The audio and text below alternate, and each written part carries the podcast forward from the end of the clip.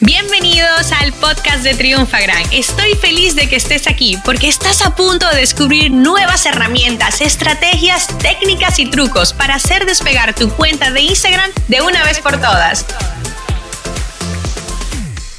Si te anuncias, tienes que saber el término de la puntuación de relevancia, ¿vale?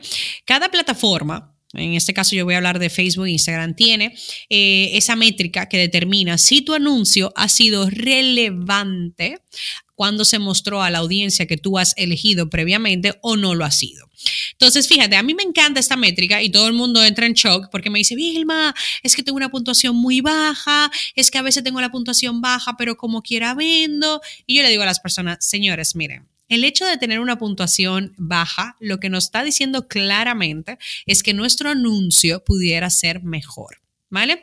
Básicamente esta métrica se utiliza para determinar si tu anuncio es más efectivo que otros que se están anunciando a una audiencia parecida, porque entonces así se prioriza, ¿vale? Así tu anuncio casi no se muestra o se muestra muy poquito y el de tus competidores o el de alguien que está en esa misma segmentación se muestre más, porque que somos cada vez más personas. Sin un tipo de este, sin este tipo de métricas es, es muy difícil que sigamos funcionando y que haya espacio para todos, ¿vale? Entonces, fíjate, hay una cosa importante. Para determinar cuál es eh, la puntuación de relevancia, ¿vale? Que es un número eh, que va del 1 al 10, nos basamos en tres cosas, ¿vale?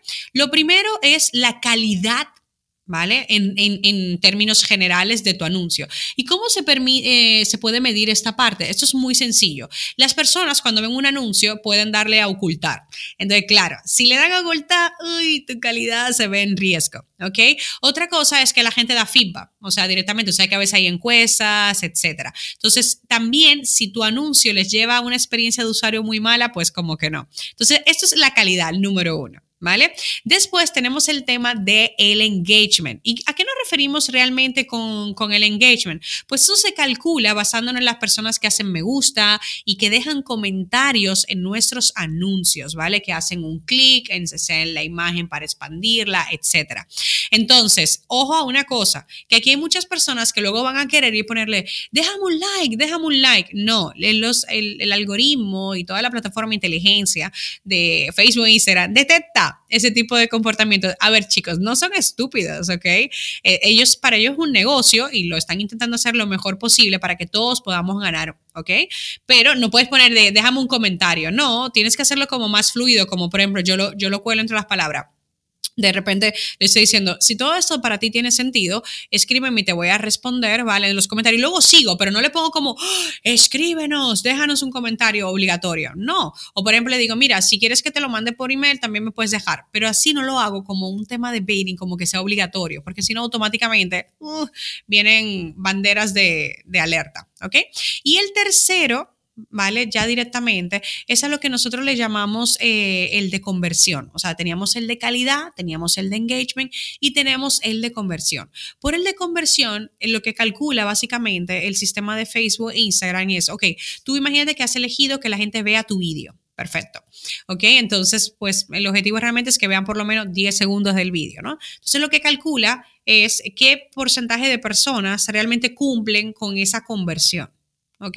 Aquí no estamos hablando porque no funciona de que la conversión caiga en tu web, o sea, hay la gente que termina llegando a comprar. No, estamos hablando de la conversión que hay en algunos objetivos, ¿vale? Pues si la conversión era que te hicieran like en tu página de fans, si la conversión era que vieran un vídeo, calcula. Entonces, claro, tú tienes que ser de los mejores, ¿vale? Tienes que estar en un top alto de todas las personas que se anuncia para que tu anuncio se siga poniendo, tu anuncio siga barato, porque si no lo que hacen es que casi ni se imprime y si se imprime se imprime muy caro y ese espacio se lo dan a otras personas.